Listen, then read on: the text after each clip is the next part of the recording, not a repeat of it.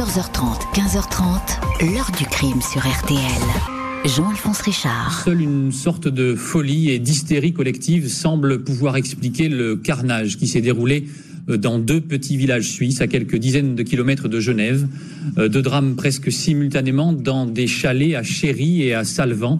Les adeptes d'une secte, l'ordre du Temple solaire, se sont euh, suicidés. Bonjour, 74 morts et pas de coupables. Des hommes, des femmes, des enfants, des bébés assassinés, mais aucune condamnation pour ces crimes. Presque 30 ans après les faits, les massacres de l'ordre du Temple solaire au Québec, en Suisse et en France restent à ce jour impunis, toujours enveloppés d'un voile de mystère. Les enquêtes se sont pourtant succédées, parfois même éternisées. On a découvert une organisation qui flirte avec l'ésotérisme, mais qui brasse aussi des millions assises sur une considérable masse d'argent.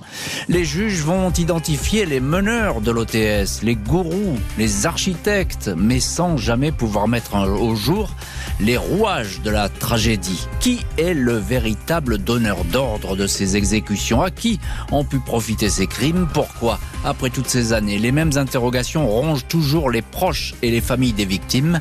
Pour répondre à ces questions, je reçois aujourd'hui Alain Vuarnet. Il a perdu sa mère et son frère dans la tragédie et il n'a jamais cessé d'enquêter sur cette affaire.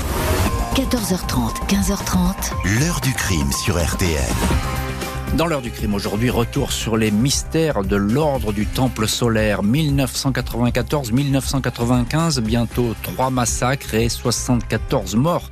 Jusque-là, peu de monde connaissait cette organisation secrète et richissime qui depuis des années cultive un ésotérisme des plus mortifères. Fin des années 70, Joseph Di Mambro, la cinquantaine bedonnante, moustache, perruque rousse, lunettes à monture dorée et chemise largement ouverte est à Lausanne. Cet ancien bijoutier de Pont-Saint-Esprit dans le Gard, fiché comme escroc par les renseignements généraux français, adepte de spiritisme et d'ésotérisme, est venu prodiguer ses dons de médium chez des amis. Il y a là euh, Luc Jouret, un jeune obstétricien belge réservé qui s'intéresse à l'homéopathie, aux médecines douces et aux spiritualités alternatives. Les deux hommes sont aux antipodes, mais ils ne vont plus se quitter. En Suisse, Dimambro a déjà installé une petite communauté dans une ancienne ferme, le centre de préparation de l'âge nouveau.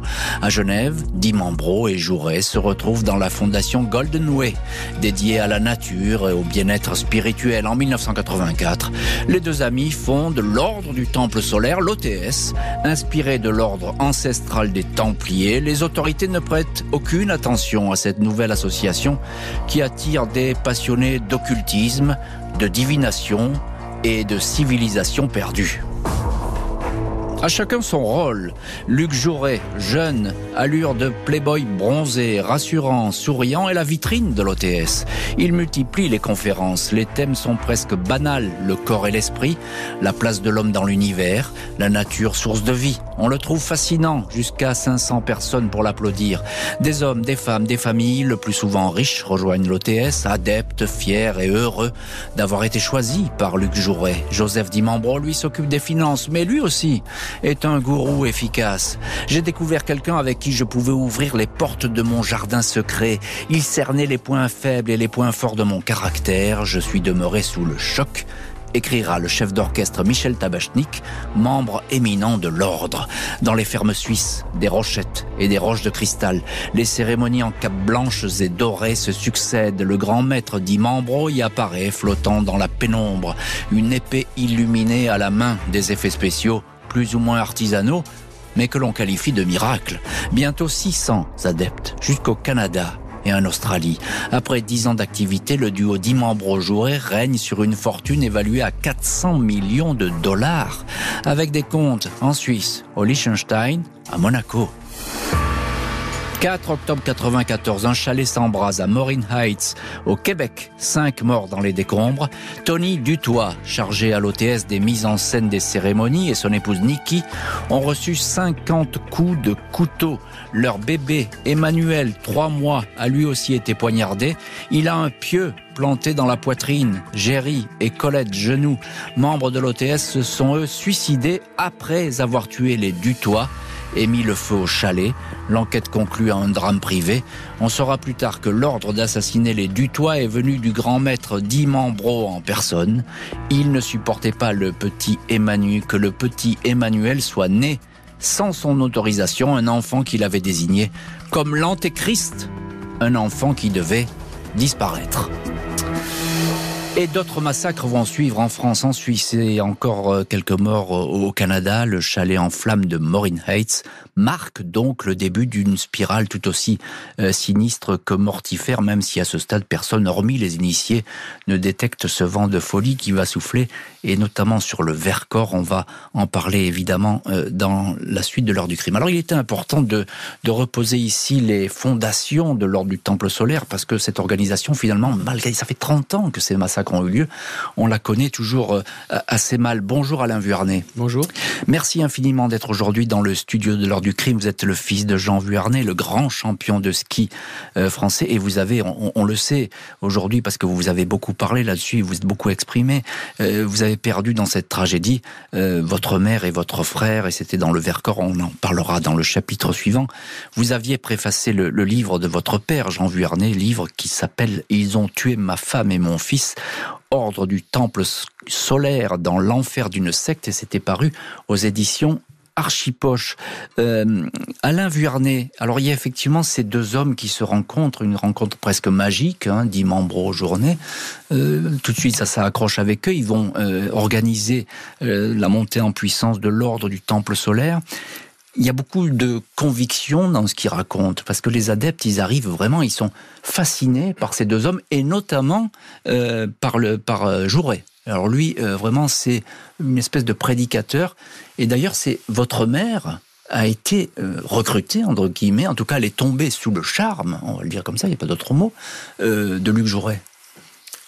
Oui, je crois qu'il faut les différencier, en tout cas à l'origine. Dimambro était peut-être charismatique, et paradoxalement, à la fois, il, il, se cachait derrière une identité d'escroc quelque part. Et puis plus tard, il a rencontré euh, Luc Jouret, et lui, en effet, très bel orateur, beaucoup de charisme. Et euh, en quelque sorte, Jouret est devenu un peu sa vitrine.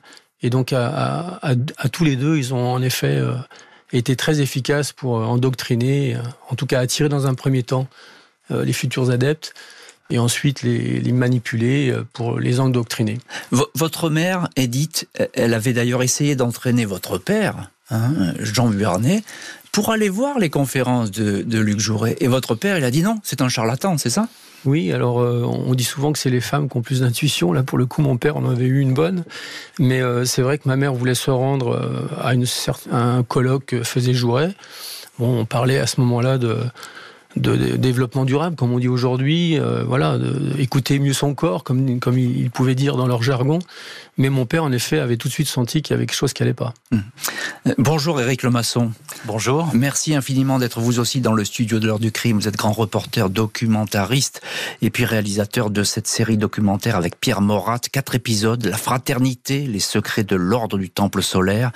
Ça sera diffusé sur Planète Plus Crime le 24 septembre et le 1er octobre. Il faut regarder cette série parce que euh, vous avez passé beaucoup de temps là-dessus et vous avez investi beaucoup d'efforts pour savoir euh, comment fonctionnait cet ordre du temple solaire. Alors là, on est au tout début. Finalement, on va découvrir au fil des massacres cette organisation. À aucun moment, les autorités n'ont prêté attention à, ces, deux personnages et puis euh, tous ces adeptes qui arrivaient en Suisse. Les autorités, elles ont fermé les yeux là-dessus. Après tout, il n'y avait pas lieu de s'en inquiéter puisque c'était des doux rêveurs, c'est ça? C'est ça, c'est le titre d'ailleurs qu'on a donné à cette euh, série documentaire avec Pierre Morat, euh, mon co-réalisateur. C'est la fraternité et il règne au sein de ce groupe un bel état d'esprit, un rêve, une utopie. Et les gens sont heureux. Et mmh. c'est ce qu'on montre dans le premier épisode. Et vous et moi, je suis quasiment certain qu'on aurait été nous aussi heureux à l'intérieur de cette fraternité. C'est une époque des années 80 où on parle de New Age déjà. C'est ça. Ouais. On parle aussi, vous savez, c'est encore la mode des communautés un peu des années 70. Les Beatles sont allés dans un ashram et tout ça. Et on cherche euh, non seulement une spiritualité, mais on cherche aussi à se développer culturellement, on cherche à, s'aimer. Et, c'est très beau, et les gens sont très heureux. Je fais juste un petit parallèle. Parler de l'ordre du temple solaire et de ces gens au sein de ce noyau dur, c'est comme parler d'une drogue. Et donc, évidemment qu'il y a des effets après qui sont néfastes, mais sur le moment, les gens, eh bien, ils arrivent très heureux. Alain Vernet, un mot là-dessus. Une drogue, vous confirmez? Oui, je confirme, et j'ajouterais une chose qui n'est pas inintéressante. Dans toutes les familles, on, un couple avec des enfants, à un certain âge, les enfants partent de la maison, et puis euh, le mari lui met encore un coup de fouet dans son activité professionnelle, et tout d'un coup, il y a une sorte de désœuvrement pour la maman qui a plus ses enfants, qui, euh, qui perd un peu euh, sens à la vie. Et s'il y a la mauvaise rencontre à ce ah moment-là, et qui en plus de ça, comme dit Eric, euh, des, des, voilà, des, une proposition, des promesses qui sont, euh, qui sont bonnes, on, on, y va et on y plonge. On y va et on y plonge. Euh, Éric Lemasson, euh, 10 ans de prospérité, hein, c'est un peu l'âge d'or de, de l'OTS, là, tout se passe bien, en tout cas en apparence. Euh, pourquoi ça se dérègle d'un seul coup? Il y, y, a, le chalet, le premier signal qui s'allume, euh, ce feu rouge qui s'allume, c'est l'incendie du chalet de Maureen Heights au, au Alors, Québec plus qu'un plus qu'un signal, c'est euh, le début de la fin. C'est-à-dire que c'est l'établissement d'un plan très très très bien préparé par Dimambro et sa et sa cour autour de lui, ses exécuteurs. Et le plan d'exécution, parce que ce sont des assassinats, il y a, on pourra y revenir évidemment, des suicides, mais ce sont principalement des assassinats. Euh, eh bien, son plan commence par l'assassinat, en effet, de ces adeptes qu'il considère comme des traîtres au Canada, au Québec, à Murray Heights.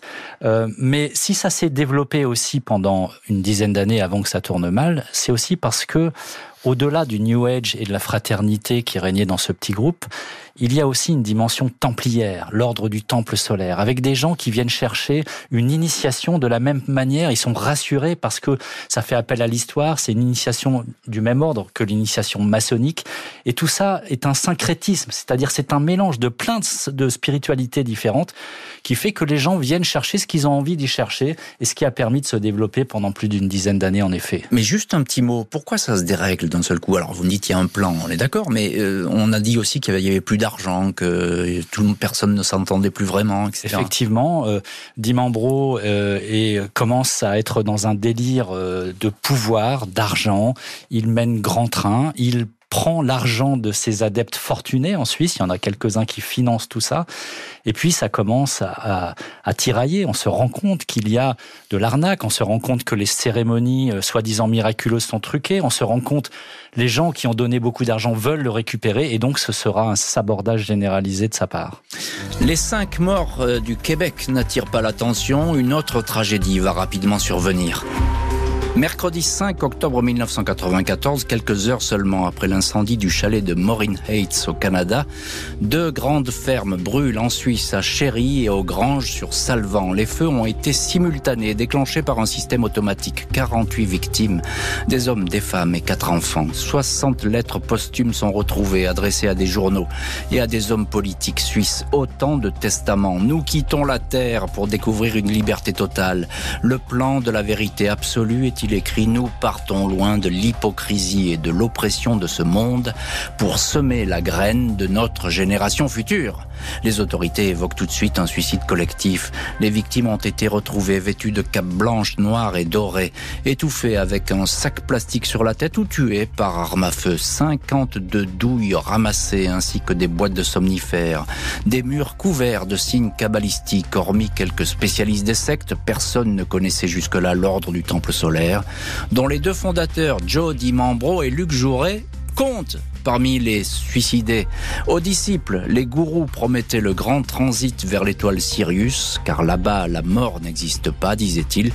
Ils ont tenu parole. Les enquêteurs suisses se plongent dans le fonctionnement de l'OTS. Pourquoi un tel massacre? Suicide collectif ou exécution de masse? Les légistes établissent que bon nombre de victimes ont été abattues d'une balle dans la tête. Impossible de savoir si les tireurs font partie des suicidés. Des adeptes sont retrouvés interrogés. Et parmi eux, deux policiers français.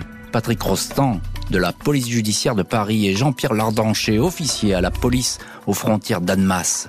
Un autre disciple, Patrick Vuarnet, 26 ans, fils du champion français de ski Jean Vuarnet, est également questionné par le juge de Fribourg, André Piller. Il passe deux jours en prison Il a posté les fameuses lettres testament le lendemain des massacres, puis il a été relâché. Dimanche 9 octobre 94, quatre jours après la tragédie, deux journalistes de l'Express se présentent au chalet de la famille Vuarnet, à Morzine. Ils veulent parler à Patrick, le questionner sur ce qui vient de se passer. Les Vuarnet découvrent alors, effarés, que ce dernier est un adepte de l'OTS. Il l'ignorait totalement. Patrick raconte son expérience, en décrit dans le détail les rites, raconte que le grand chef Joe Dimambro pouvait convoquer tout le monde à n'importe quelle heure. Il explique que toutes les victimes étaient prêtes pour le transfert vers Sirius et il l'avoue. Moi aussi, papa, j'aurais pu faire partie des victimes. Je pensais appartenir à l'élite du mouvement, mais je n'ai pas été convoqué. Et maman non plus. Edith, la maman, se tait elle n'avait jamais dit qu'elle fréquentait l'OTS. Elle avait été séduite par les paroles du gourou Luc Jouret.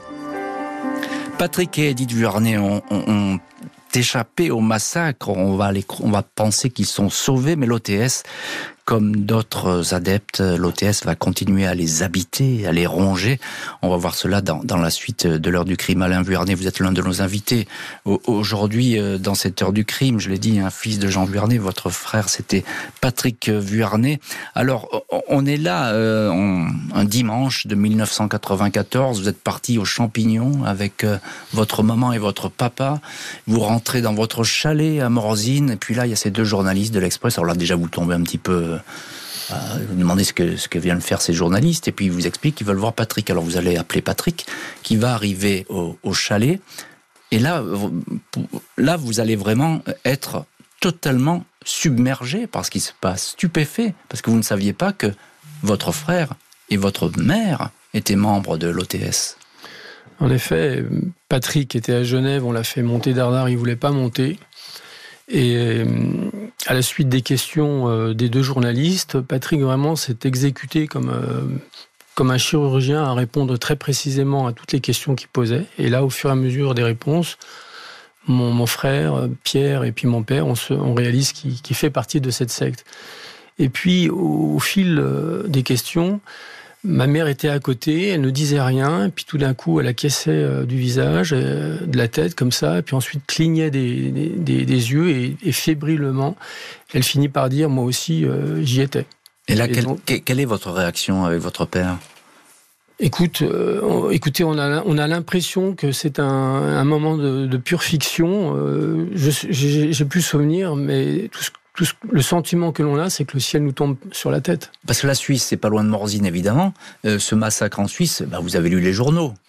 Bah, c'est-à-dire qu'au au, moment où on réalise qu'ils font partie de, cette secte, tout d'un coup, ça nous rattache, puisque ça avait percuté la, la, la, la, la la, enfin l'idée collective, euh, la conscience collective, pardon, et tout d'un coup, évidemment, on fait le lien avec ces 53 morts qui avaient péri dans ces deux chalets en Suisse. Donc là, c'est vrai que l'information devient, devient euh, bouleversante et vertigineuse. Alors évidemment, c'est quelque chose qui va vous trotter dans la tête, euh, et à votre père Jean Vuarnet euh, aussi. Vous n'avez jamais rien vu venir? Il n'y avait aucun signe qui permettait de dire que votre frère et, et, votre mère bah, étaient dans une secte? Franchement, si vous me posez la question et que je me rappelle des moments de vie partagés avec les miens, je vous dis non. Et puis, quand tout se passe, vous savez, c'est comme un puzzle on cherche la pièce qui manque. Remettez les choses en place. Et voilà. Et là, on se dit, bah oui, là, finalement, j'aurais dû euh, être vigilant et on l'a pas été. Mm. Euh, Éric Lemasson, vous êtes grand reporter et, documentaliste et auteur avec Pierre Morat de ce documentaire qui sort, La Fraternité, les secrets de l'ordre du temple solaire. Alors il y a ce deuxième massacre euh, qui est là en Suisse cette fois et beaucoup plus important qu'évidemment dans le chalet de Québec c'est encore une fois, on va dire tout de suite, c'est un suicide collectif. Ça, c'est quelque chose qui revient tout de suite. Mais là aussi, on s'aperçoit qu'il y a beaucoup de personnes qui ont été assassinées, une balle dans la tête. Mhm. Il y a eu beaucoup de, reportages et de documentaires ces 25 dernières années, mais ce que nous avons voulu faire dans cette série documentaire qui s'appelle La Fraternité, diffusée sur euh, les antennes de Canal+. Le, titre est important, effectivement. Oui, euh, est produite par Fabrice Estève et euh, David Riss en Suisse, en France et en Suisse c'est nous mettre du point de vue de la famille Vuarnet dans le troisième épisode. Et euh, on, est habité par ce qu'ils ont vécu. Puis, dans d'autres épisodes, du point de vue des enquêteurs qui découvrent un monde qu'ils ne connaissent pas, un monde auquel ils ne comprennent rien, ils vont être aidés par un spécialiste, l'un des rares spécialistes, qui s'appelle Jean-François Mayer et qui participe à cette série euh, documentaire de manière brillante. Et puis, du point de vue aussi des adeptes, euh, ceux qu'on appelle les adeptes, les membres de l'ordre, pour comprendre par quelles étapes ils sont passés. Et pour répondre à votre question, suicide ou assassinat, j'allais dire les deux. C'est-à-dire qu'il y a des gens qui se suicident très clairement, il y a des gens qui sont assassinés euh, très clairement, ils sont considérés comme des traîtres parce qu'ils ont voulu récupérer leur argent, j'en parlais tout à l'heure. Mais là où c'est plus subtil, c'est que vous préparez de manière insidieuse des gens à un monde meilleur sur une planète près d'une étoile Sirius par une transmutation chimique de leur âme grâce au feu. Ils s'y préparent mais ils ne savent pas ni comment ni quand ça arrivera. Et le jour où ça arrive, c'est par surprise, une balle dans la tête, des médicaments, un sac en plastique sur la tête. C'est-à-dire que c'est un suicide, un assassinat, la frontière est floue, et en l'occurrence, il y a un maître d'œuvre à ça, c'est Joseph Dimambro, Dimambro, le fondateur, le gourou. Euh, Alain Vuarnet, euh, je suppose que lorsque vous avez eu ces révélations de la part de votre frère et puis évidemment de votre mère, vous allez les regarder sous un autre angle, votre maman et votre frère? Euh, est-ce que vous les surveillez? Pardon de cette question, mais est-ce que vous les regardez de, manière... Euh, Alors, oui, oui, vous, avez raison, tout à fait, mais il ne faut pas oublier qu'on sort d'une d'une période vraiment très éprouvante, parce que Patrick, comme vous le soulignez tout à l'heure, était resté quand même plus de deux jours, hein, trois ou quatre jours en garde à vue en Suisse. Et donc ça avait été très éprouvant. Et je vous assure que quand votre frère ou votre fille se retrouve en prison, entre guillemets, là c'est une histoire de sang et vous faites tout pour qu'il sorte. Mm.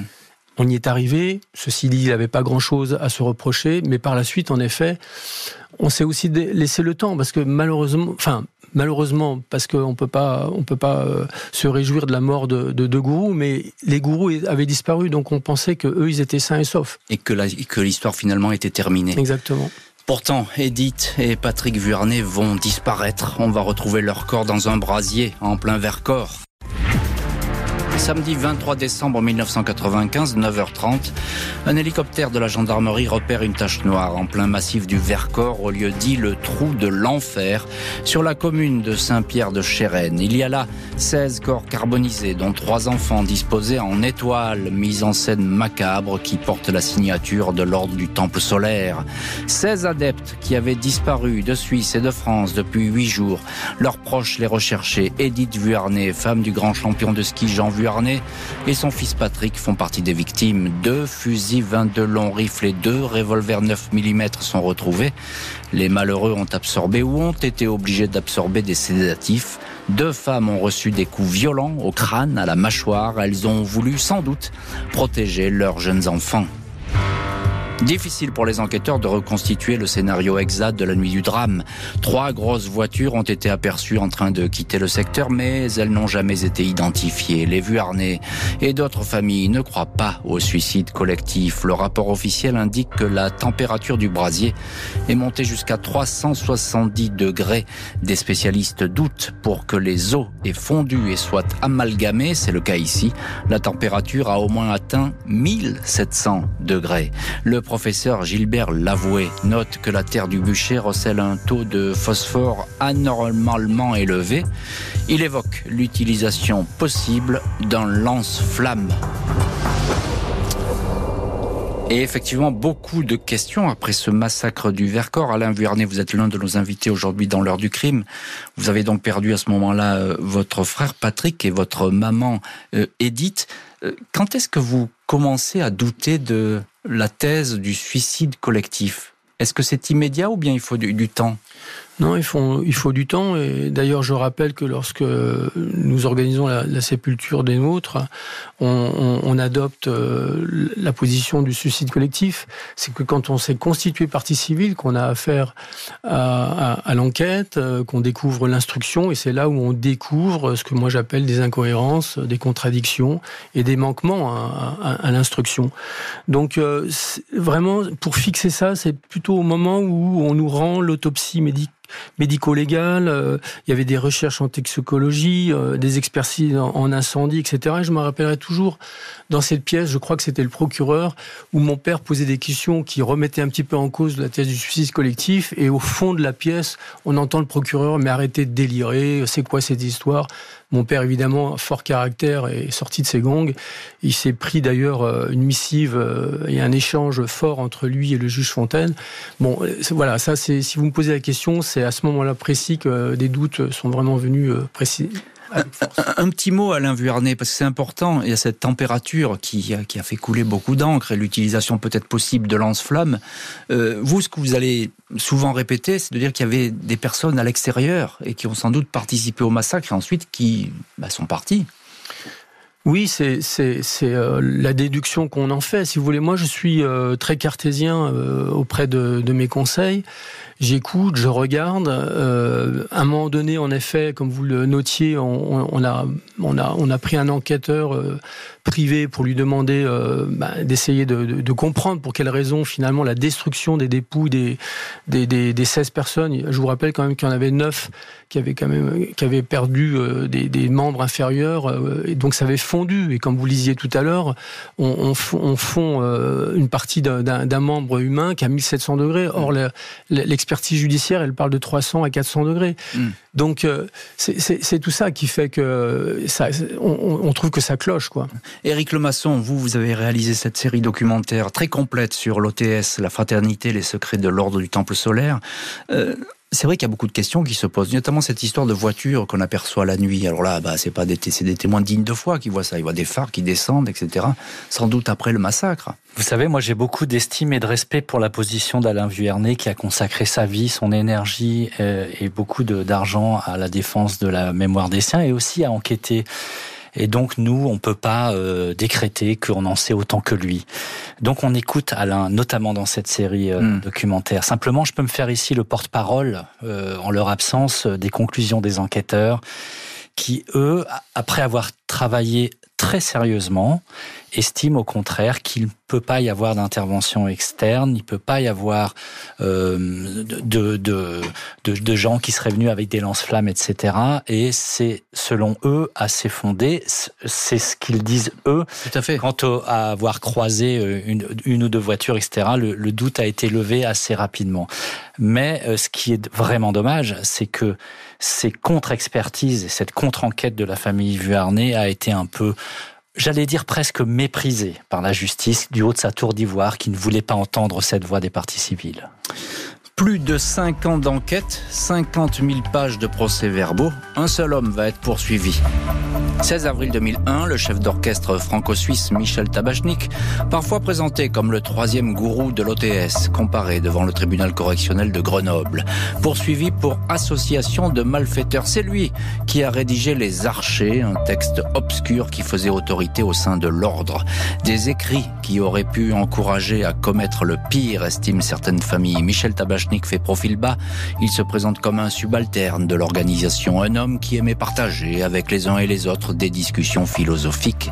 Pendant deux semaines, les débats n'abordent pas les circonstances des drames, et notamment celui du Vercors, où le scénario exact du massacre demeure flou. Le procès s'enlise, le procureur demande cinq ans de prison, mais le 25 juin, Michel Tabachnik est relaxé. Le parquet fait appel. 24 octobre 2006, deuxième procès de Michel Tabachnik. Les Vuarnais sont au premier rang. Ils veulent cette fois des explications concrètes. Ils ont fourni au tribunal des rapports d'experts. Ils ont même fait exhumer les corps d'Edith et de Patrick pour appuyer la thèse d'un feu nourri par du phosphore alimenté par un lance-flamme. Mais les Vuarnais ne vont avoir aucune réponse. Cette fois, le procureur ne demande même pas de peine. Selon lui, le dossier est trop complexe. Michel Tabachnik est relaxé. Mon innocence a enfin été reconnue. J'émerge de 11 années de cauchemar, va-t-il déclarer. Et voilà donc pour euh, ce, ces procès de, Michel Tabachnik, la seule personne qui aura finalement comparu dans cette affaire euh, de l'OTS. Alain Vuarnet, on, dira un mot évidemment sur, euh, sur ces procès Tabachnik. Je voudrais qu'on revienne juste un instant avec vous sur le massacre du Vercors, parce que vous, vous avez enquêté, on le disait, pendant des années là-dessus, et vous avez trouvé quand même beaucoup de choses. Oui, on a trouvé énormément de choses, et je voulais rebondir sur, sur ce que disait Eric, et je suis tout comme lui. Moi, j'ai beaucoup de respect pour la justice, et en général, quand il y a des conclusions, j'ai envie de les croire. Et, et j'ajoute que vous n'êtes pas complotiste. Vous n'êtes pas dans, dans, dans Non, je crois pas. Je crois que j'essaye d'avancer avec, avec du bon sens. Mais justement, euh, comment on peut avoir une intime conviction, comme le disait le juge Fontaine, lorsque deux experts judiciaires qui ont débuté et commenté le, ce, ce, cette affaire comme un crime, vraiment sous l'angle d'une criminalité pour finalement défendre la thèse du suicide collectif. Avait, parce qu'au début, c'est criminalité organisée. Hein. Exactement. D'ailleurs, je vous rappelle au passage que le chef d'accusation a, a été modifié en courant de l'instruction. C'est-à-dire qu'au début, c'était assassinat, participation à une association de malfaiteurs et complicité d'assassinat, et puis ensuite, c'est devenu seulement participation à une association de malfaiteurs ou en vue de la préparation d'un crime. Et euh, j'aimerais rapporter les propos de ces deux, je ne vais pas les nommer, ça sert à rien, ces deux experts judiciaires. Il y en a un qui dit, pour moi, l'affaire a été menée de main de maître par un service spécialisé. L'autre expert judiciaire dira, euh, Monsieur Rostand, c'est un, une des familles des victimes, vous n'avez pas à me convaincre, votre fils a été tué pour 90 millions de dollars. Et puis au procès, l'un des euh, experts judiciaires dira à la barre devant euh, le président du tribunal, c'est une vérité qui nous dépasse, qui va jusqu'au secret d'État. Il y a une chape de plomb, trop d'enjeux, d'intérêt en jeu. Puis il termine son propos, je m'expliquerai un jour. D'ailleurs, je l'ai jamais, je l'ai jamais commenté, mais j'ai jamais compris pourquoi le président n'a pas exigé à ce que ce expert judiciaire s'explique à la barre. Ah oui, c'est pour le moins étonnant, parce que quelqu'un dit je m'expliquerai un jour. Non, vous allez vous expliquer tout de suite, même en correctionnel, même si on n'est pas aux assises. Mmh. Euh, Éric Lemasson, il y a donc il y a ces deux procès. Michel Tabachnik, chef d'orchestre très connu, hein, c'est chef d'orchestre international, euh, grand membre de, de l'OTS. Vous, vous l'avez interviewé pour votre documentaire La fraternité, les secrets de l'ordre du temple solaire Michel Tabachnik est innocent. Par deux fois, la justice a reconnu, l'a relaxé. Donc la vérité judiciaire. Il n'a rien à voir avec tout ça. C'est ça. Ce qu'on peut dire quand même, pour paraphraser une formule célèbre, responsable mais pas coupable. C'est une notion intéressante. Euh, parce qu'effectivement, euh, les débats euh, aux audiences ont pu, pas suffisamment d'ailleurs, poser la question de l'incitation au minimum au suicide collectif. C'était là, c'était ce qu'on pouvait éventuellement lui reprocher au cours de ces procès. Et d'ailleurs, postérieurement à ces affaires, la loi française a été changée. On a instauré un nouveau délit qu'on appelle vulgairement manipulation mentale. En fait, c'est pas formulé comme ça dans la loi. Et euh, à l'époque, ce, délit de manipulation mentale, de d'atteinte à une personne vulnérable psychologiquement, euh, aurait pu aujourd'hui conduire à une toute autre accusation pour ce prévenu-là. Mais il est innocent et ce serait de la diffamation que de sous-entendre quoi que ce soit. Euh, on, non, on sous-entend rien du tout. Il est innocent. Effectivement, il a été jugé deux fois. Il a été relaxé de fois. Mais qu'est-ce qu'il vous dit dans, ce documentaire en quelques mots? Eh bien, il raconte qu'il a été détruit, évidemment, sa carrière et sa vie ont été détruits par cette affaire. Euh, on montre aussi à quel point, parce qu'on a réussi à avoir ce dont on rêvait depuis 25 ans, nous autres journalistes, à avoir des archives internes absolument incroyables, où on voit le rôle qu'il joue à l'intérieur de l'ordre du temple solaire. Il est le lien direct dans ces archives entre les maîtres, soi-disant les maîtres de Sirius, et les adeptes, et il est euh, l'exégète de ces maîtres pour distribuer la bonne parole, et il montre clairement que pour avoir une vie meilleure, il faut effectivement les écouter. Et juste un mot là-dessus, euh, Alain Vuarnet, ces archives, on ne les connaissait pas euh, au moment du procès?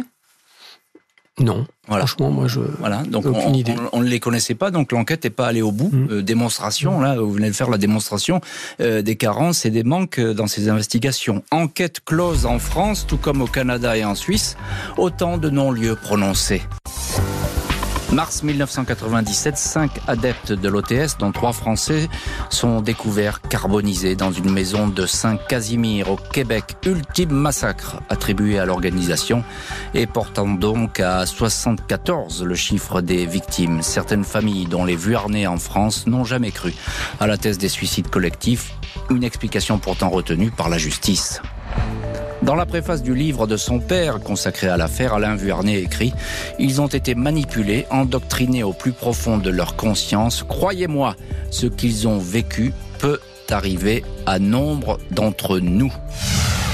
Moi j'ai l'impression qu'ils ont été convoqués, comme de nombreuses fois ça avait été fait, pour une réunion soi-disant entre amis, et Dieu sait ce qui s'est passé. Enfin moi, mon intime conviction en tout cas, c'est qu'ils ont été attirés dans la chose trappe et exécutés. Et cette voix, c'est évidemment celle de Jean Vuarnet, l'ancien grand champion de ski euh, qui nous a quittés aujourd'hui. Euh, Alain Vuarnet, euh, des personnes savent aujourd'hui ce qui s'est passé. on parle toujours de secrets, de choses cachées. Donc, est-ce qu'aujourd'hui, il y a, il y a des C'est fort possible. La seule piste que l'on ait, c'est celle que je vous ai notée tout à l'heure, cet expert judiciaire qui faisait partie de, de l'instruction, qui dit euh, c'est une, une, affaire qui relève de l'État, je m'exprimerai un jour. Donc lui, peut-être, il sait quelque chose. Il s'est jamais exprimé. Non, absolument pas. Il a même dit euh, devant le, devant, à la barre, devant le procès, qu'il s'exprimerait un jour. Donc il a, il il a rien dit. Après, Peut-être que euh, quand, les personnes seront, euh, s'il y a des personnes responsables, qu'elles ne seront plus concernées, c'est comme le, avec le temps qui passe, peut-être quelqu'un va se mettre à parler, mais je ne peux pas vous dire. Hum.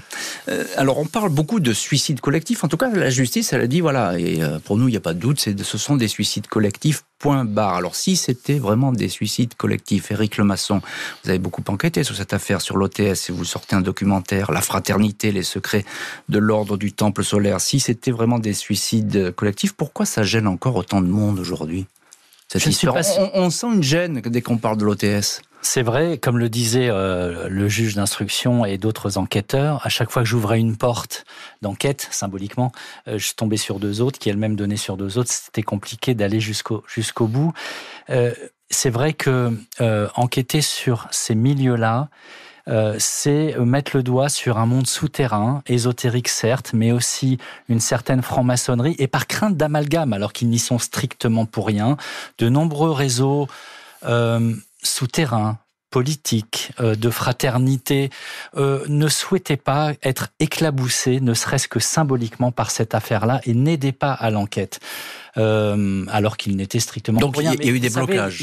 oui, il y a des gens à l'intérieur de l'OTS qui avaient une histoire, qui étaient proches. Euh, je, vais prendre un petit exemple. Euh, le SAC, le service d'action civique du mouvement souterrain gaulliste des années 70, avait pris le contrôle d'un ordre templier à un moment. C'est avéré aujourd'hui. Et donc, comme l'OTS était un, un, ordre templier, eh bien, on peut dire que alors que le ministre de l'Intérieur venait du SAC, Charles Pasqua, eh bien, il y avait des craintes qu'il soit éclaboussé politiquement. Ça ne veut pas dire qu'il y était pour quoi que ce soit. Mais il y avait des réticences. Par, précaution, on a fermé les portes. C'est ça. Hein, c'est ça. Euh, c'est ça. Euh, on n'a on pas voulu que euh, par par raccourci, par amalgame, des gens qui avaient grenouillé, comme on dit à droite à gauche, puissent trop en dire. Alain Très très court. Je rebondis sur ce que dit Eric. Charles Pasqua a déjeuné avec les deux fameux policiers euh, membre de l'OTS. Euh, exactement. Un jour avant les massacres euh, de Suisse, dans une auberge à Annemasse. C'est établi, ça Ah oui, oui, ça c'est. Ah si, si, Eric, c'est complètement établi, c'est. c'est dans l'instruction. Ça a été dit beaucoup, ouais. un mot, Eric, Eric Lemasson, juste un petit mot, l'argent. Euh, cette Alors, organisation si riche. Qu'est-ce qu'il est devenu cet argent? Je suis pas sûr qu'il en restait beaucoup en fait. Euh, dit membre mené grand train. Il y a eu des, des fantasmes, des rumeurs. Il y a eu aussi des erreurs factuelles sur des sommes qui auraient disparu en Australie. Tout ça euh, n'a jamais pu être démontré. Je pense que l'argent, il avait, euh, pardon, mais il avait déjà tout bouffé. C'est pourquoi il a voulu se saborder. Alain Vuarnet, on va terminer avec vous cette émission. Vous vivez toujours, vous, dans évidemment dans la mémoire de votre frère, de votre maman, et puis un hommage aussi à votre papa. Euh, qui s'est beaucoup battu pour connaître la vérité. Vous la cherchez toujours, cette vérité, aujourd'hui, ou bien vous vous êtes apaisé, c'est fini? Non, je suis complètement apaisé. Je, je, vis euh, au jour le jour hein, avec, ma, avec ma famille.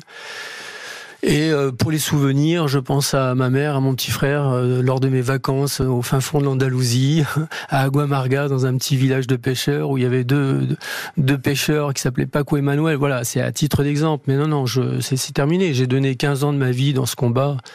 Je le fais volontiers à nouveau aujourd'hui parce que franchement, je me permets de le dire, le, le document Fraternité est exceptionnel. On, on, comprend vraiment la genèse de, ce, de cette secte, de ce mouvement, et puis on voit la dérive et ensuite l'issue fatale.